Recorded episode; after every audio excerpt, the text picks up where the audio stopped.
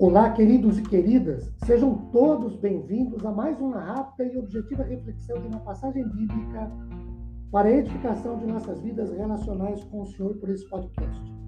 Meu nome é Ricardo Bresciani, eu sou pastor da Igreja Presbiteriana Filadélfia de Araraquara, situada na Avenida Doutor Leite de Moraes, 521, na Vila Xavier. É uma satisfação expor um trecho bíblico com todos vocês.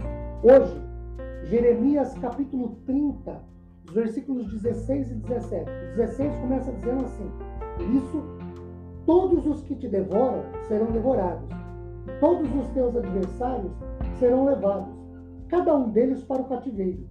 Os que te despojam serão despojados, e entregarei ao saque todos os que te saqueiam. Porque te resgatarei a saúde e curarei as tuas chagas, diz o Senhor.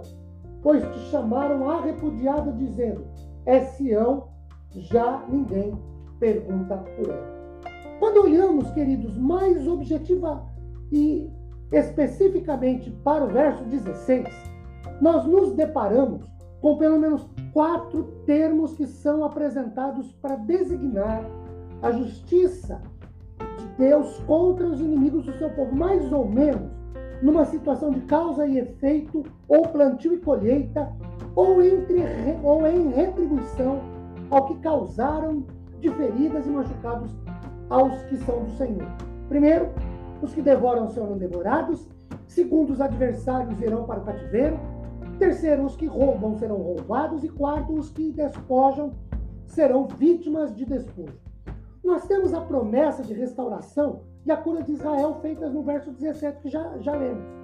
E isso ocorre a partir de pelo menos duas maneiras, segundo o propósito de Deus. Olhando para o versículo 16, primeiro, a restauração, a retribuição contra os, a retribuição contra os inimigos do povo de Deus. E segundo, a cura, verso 17, propriamente das feridas de Israel. A cura física e espiritual de Israel veio como promessa diante do arrependimento do povo do Senhor. Jeremias 3, 22. Voltai, ó filhos rebeldes, e eu curarei as vossas rebeliões. Jeremias 33, verso 6. Purificá-los hei de toda a sua iniquidade com que pecaram contra mim. Perdoarei todas as suas iniquidades. Jeremias 8, 22. Acaso não há bálsamo em Gileade? Ou não há remédio?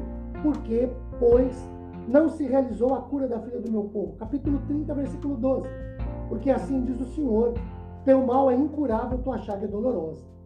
Estes dois versículos aqui de Jeremias 30, os versos 16 e 17, eles apresentam o que quase constitui um paradoxo, como tantas vezes sucede ao longo do escrito do profeta Isaías. Jeremias. No verso 16, Deus sentencia os inimigos de Israel a sofrerem pelo que causaram ao povo do Senhor. E no verso 17, nós temos a expressão: te restaurarei a saúde. Aqueles que haviam despojado Israel serão eles próprios despojados e curadas as feridas incuráveis de Israel.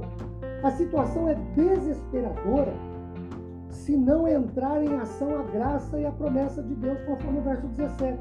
Queridos, lembremos de que a restauração física e espiritual dos que são dos que pertencem a Deus é parte do ministério de Jesus Cristo. Isaías 61, 1 e 2.